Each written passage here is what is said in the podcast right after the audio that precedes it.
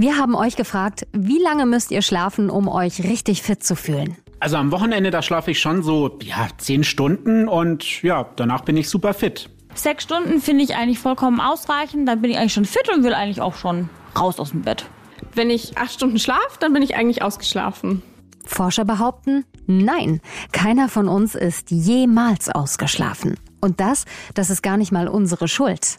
Warum wir vielleicht immer in einer Art Dämmerzustand sind und was das mit unserem Lebenswandel zu tun hat, das klären wir in dieser Folge, die Non-Stop-Gesellschaft und ihre Auswirkungen auf den Schlaf. Und das mit mir. Ich bin Nathalie Diel und bei mir der führende Schlafexperte Dr. Hans-Günther Wies. Herr Dr. Wies, schön, dass Sie dabei sind. Hallo Frau Diel, ich grüße Sie. Natürlich gibt es auch Tipps und Tricks, wie ihr es vielleicht doch schafft, wirklich ausgeschlafen zu sein und warum es helfen kann, wenn ihr gerade im Homeoffice seid. All das jetzt. Besser schlafen. Gut einschlafen. Erholt aufwachen. Herr Dr. Wies, viele Experten sagen, Schlafmangel ist gar kein individuelles Problem, sondern ein gesamtgesellschaftliches. Was ist der Grund? Was heißt das genau? Nun, es hat damit etwas zu tun, dass unsere Gesellschaft nicht richtig tickt. Und wenn ich das sage, dann meine ich, dass der Beginn der Arbeit der Schule für viele Menschen von uns viel zu früh ist, nicht entsprechend unserer biologischen Schlafwachuhr. Mhm. Und ähm, wenn sozusagen Arbeit und Schule viel zu früh beginnen, dann müssen wir unser wichtigstes Regenerations- und Reparaturprogramm vorzeitig beenden.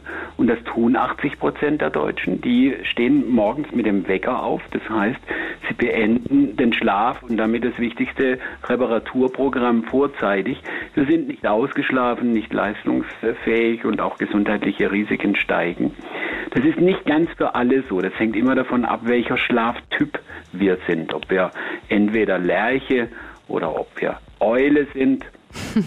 Das ist ganz spannend. Lerche und Eule, ihr könnt ja schon mal überlegen, zu welcher Gruppe ihr euch vielleicht eher zählen würdet. Wir klären es dann nachher, was genau dahinter steckt, noch in dieser Folge. Und es gibt ja noch eine Menge mehr Schlaftypen. Da kann man fast eine ganze Folge mit bestücken, ne? Ja, das kann man ähm, auf jeden Fall, weil das ja der Schlaftypus auch Auswirkungen hat auf unser Verhalten. Sogar manche gehen so weit auf unsere Persönlichkeit und auf unser Sexualverhalten beispielsweise. Mhm. Ähm, da gibt es sehr viele Zusammenhänge. Aber wenn wir wieder zu unserer 24 Stunden Non-Stop-Gesellschaft zurückkommen, dann ist es einfach so, dass diejenigen, die wir als Normal- oder Spättypen bezeichnen, die gehen üblicherweise nach ihrer inneren Uhr zwischen 23.30 Uhr und 2 Uhr ins Bett und würden morgens nach dieser inneren Schlafwachuhr zwischen halb acht und halb zehn oder gar zehn Uhr aufstehen. Und das macht ihnen jetzt schon deutlich, dass es da eben eine Diskrepanz gibt mit unserer Gesellschaft. Das ist ein Problem für viele. Und dann ist es aber auch so, dass ja in den letzten ein, zwei Jahrzehnten die neuen Medien uns immer mehr einnehmen auch am Abend, auch in der Nacht. Äh, Kinder, Jugendliche gehen heute nicht mehr mit dem Kuscheltier ins Bett, die gehen mit dem Smartphone ins Bett. Mhm. Auch die Erwachsenen können noch im Bett die E-Mails vom Arbeitsplatz checken. Wir stehen nachts auf, machen Videokonferenzen mit Geschäftspartnern in Übersee, in anderen Zeitzonen.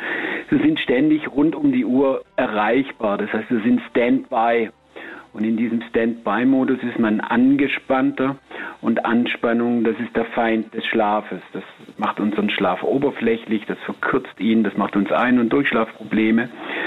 Und deswegen ist es tatsächlich so, dass wir eine ja, schlaflose Gesellschaft letztendlich geworden sind, mit den Auswirkungen, dass wir am Tage nicht leistungsfähig sind, dass wir müde sind. Mhm. Und ich finde immer, es macht es sehr schön deutlich, auf deutschen Straßen sterben doppelt so viele Menschen infolge Sekundenschlaf, also Übermüdung am Steuer, als infolge Alkohol am Steuer. Mhm, und stimmt es denn, dass wir im Grunde nie ausgeschlafen sind und irgendwie gar nicht mehr so richtig wissen, wie sich das eigentlich anfühlt? Würden Sie das unterschreiben? Das gilt nicht für alle von uns. Das hängt ja immer damit äh, zusammen, wann eben wir aufstehen müssen, ob wir unserem biologischen Schlaf-Wach-Rhythmus nachgeben können oder nicht. Aber wenn 80 Prozent der Deutschen mit dem Wecker aufstehen, dann macht uns das eben deutlich, dass es in dieser Größenordnung Menschen gibt, die eben nicht ausgeschlafen sind, die im Schlafmangel sind. Und es gibt Studien, die zeigen uns, dass knapp 60 Prozent der Bundesdeutschen bis zu einer Stunde und sogar ein bisschen mehr jede Nacht zu wenig Schlaf haben. Das ist schon ganz schön viel. Wenn Sie jetzt sagen, man sollte mehr nach der inneren Uhr schlafen, also überhaupt mehr schlafen, dann ist diese Homeoffice-Geschichte jetzt während Corona für unseren Schlaf doch gar nicht so schlecht, oder?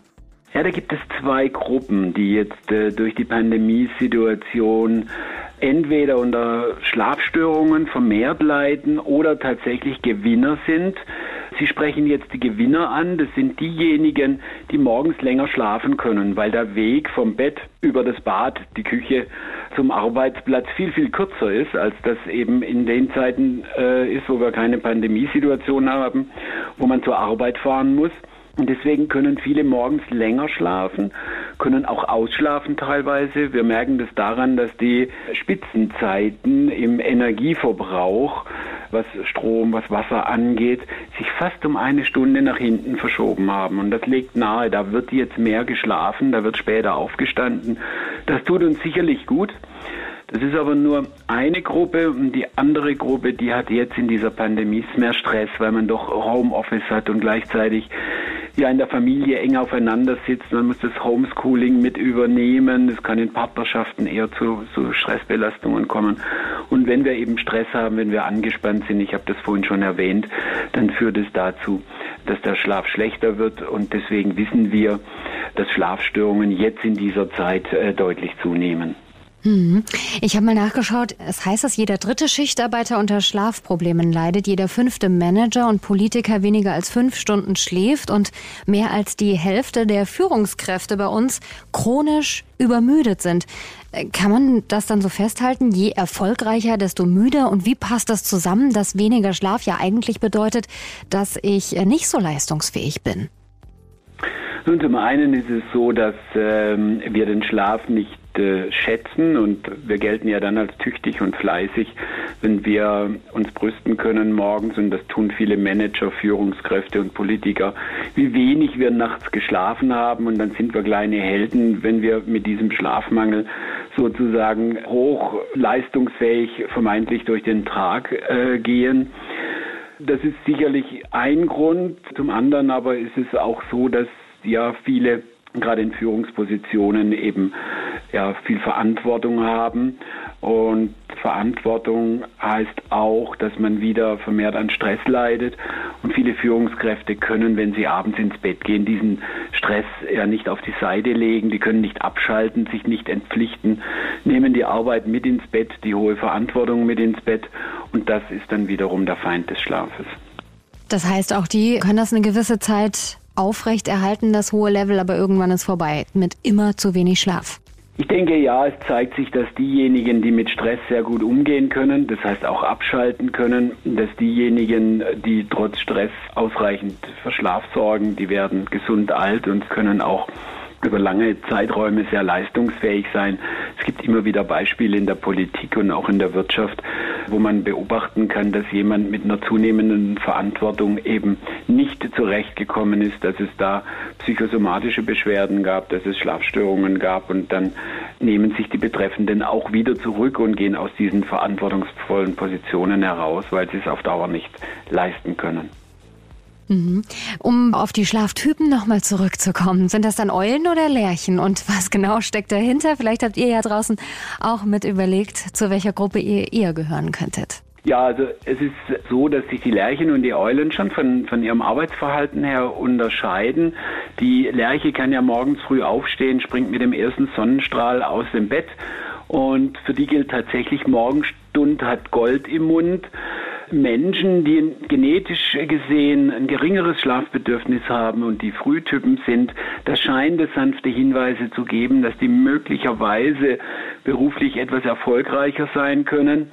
Aber es gibt auch genügend Gegenbeispiele, dass diejenigen, die eben die Spättypen sind, also die Eulen, für die Eule ist, wenn die Helligkeit kommt, das Morgengrauen da ist, dann ist es im doppelten Wortsinne ein Morgengrauen, weil die kann um 6 Uhr, wenn die Lerche aus dem Bett springt, nur ganz müde das Augenlid heben, sich nochmal rumdrehen und weiter schlafen, weil für sie ist es da noch mitten in der Nacht. Aber Die Eulen sind nicht faul, wenn die eben morgens länger schlafen, sondern deren maximales Leistungsvermögen, das ist tatsächlich in den späten Nachmittagsstunden, das ist in den Abendstunden, dann wenn die Lerche schon wieder abbaut, da hat die Eule nochmal ihr hohes Leistungsvermögen und das kommt dann eben dazu, dass die beiden Typen sich sehr in ihrem Arbeitsverhalten unterscheiden. Aber es gibt auch genügend Spättypen, die tatsächlich äh, beruflich erfolgreich sind. Den Spättypen sagt man nach, dass sie eher die Aufschieberitis haben, dass sie prokrastinieren im Fremdwort, also die erledigen die Dinge nicht gleich. Man sagt ihnen aber nach, sie werden etwas kreativer, als das jetzt die Frühtypen sind. Die erledigen die Dinge immer gleich, wenn etwas ansteht.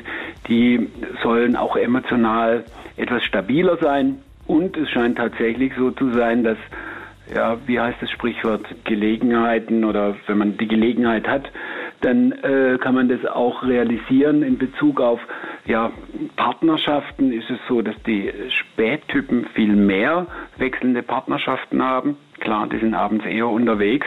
Wenn die Lerchen schon im Bett sind, die haben eher weniger wechselnde Partnerschaften. Spannende Geschichte.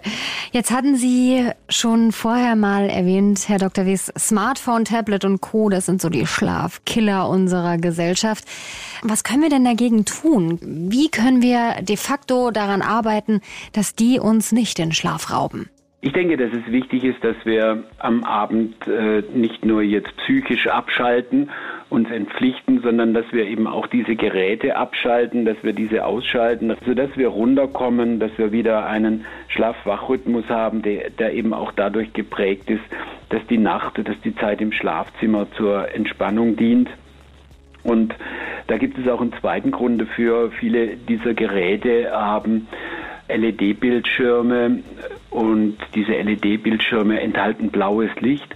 Und blaues Licht ist dem Sonnenlicht eben nachgeartet. Und unser Schlaf-Wach-Rhythmus wird darüber gesteuert, dass wenn es Tag ist, wenn die Sonne scheint, wir also blaues Licht haben, dann wird unser Schlafbodenstoff, das Melatonin, unterdrückt.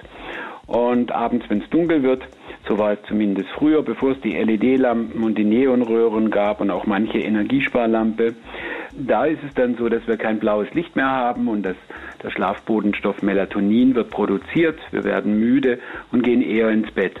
Wenn wir jetzt aber abends noch lange vor diesen Gerätchen sitzen mit ihrem blauem Licht, dann gaukeln wir unserem Gehirn, unserem Körper vor, es sei denn draußen äh, noch hell, die Sonne würde scheinen und es wird kein Schlafbodenstoff gebildet. Also ein doppelter Grund letztendlich, äh, sich rechtzeitig von diesen neuen Medien auch zu distanzieren, sie auszuschalten. Mhm. Was ist denn Ihr ganz persönlicher Tipp? Wie schläft der Schlafexperte?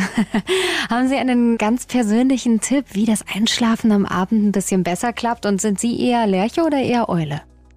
Ich bin eher die Eule, ich bin eher der Spättyp. Okay. Ich weiß ja, wie Schlafen geht, von dem her bin ich in der Regel ein sehr guter Schläfer. Natürlich in krisenhaften Lebenssituationen, wenn uns mal irgendwelche Sorgen oder Nöte ganz stark beschäftigen, dann schlafe ich auch mal schlechter. Mhm. Da bleibe ich aber gelassen, weil ich weiß, dass das nur ein vorübergehendes Phänomen ist. Ich handhabe es so, dass ich mir es abends, bevor ich ins Bett gehe, tatsächlich gut gehen lasse und dass ich den Tag ganz bewusst abschließe. Dass ich nochmal alles Revue passieren lasse, was habe ich erledigt, was steht noch an. Gelegentlich schreibe ich mir das auf einen Zettel, schreibe es mir sozusagen von der Seele und dann gehe ich ganz bewusst, wenn ich in mein Schlafzimmer gehe, wenn ich mich in mein Kissen reinkuschel, dann habe ich mich vom Tag, von meinen Aufgaben verabschiedet. Für mich ist es dann eine Urlaubssituation, wo ich es mir gut gehen lasse, wo kein Mensch noch irgendetwas von mir erwarten kann, bis ich morgens wieder aufstehen muss, also bis der Wecker klingelt, bin ich sozusagen an acht von 24 Stunden am Tag immer im Urlaub. Was für ein schöner Tipp. Sehr schön. Dann sage ich vielen, vielen Dank, Herr Dr. Wies. Und ja, sehr informativ. Dankeschön. Ich bedanke mich für Ihr Interesse. Wir halten fest, Schlafexperte Dr. Hans-Günther Wies sagt, Beginn von Arbeit und Schule sind nicht mehr zeitgemäß. 80 Prozent der Deutschen beenden ihren Schlaf, bevor der Regenerationsprozess abgeschlossen ist. Deshalb ist die Corona-Zeit für einige gar nicht so schlecht, denn durch Homeoffice oder Schooling kann man etwas länger schlafen und das hilft uns. Außerdem ist der Schlaf auch abhängig vom Schlaftyp. Eule oder Lerche. Aber es gibt noch mehr Schlaftypen und die schauen wir uns in einer neuen Folge an. Und ich freue mich, wenn ihr auch da wieder mit dabei seid. Ich bin Nathalie Diel und ich danke für euer Interesse. Besser schlafen. Gut einschlafen. Erholt aufwachen.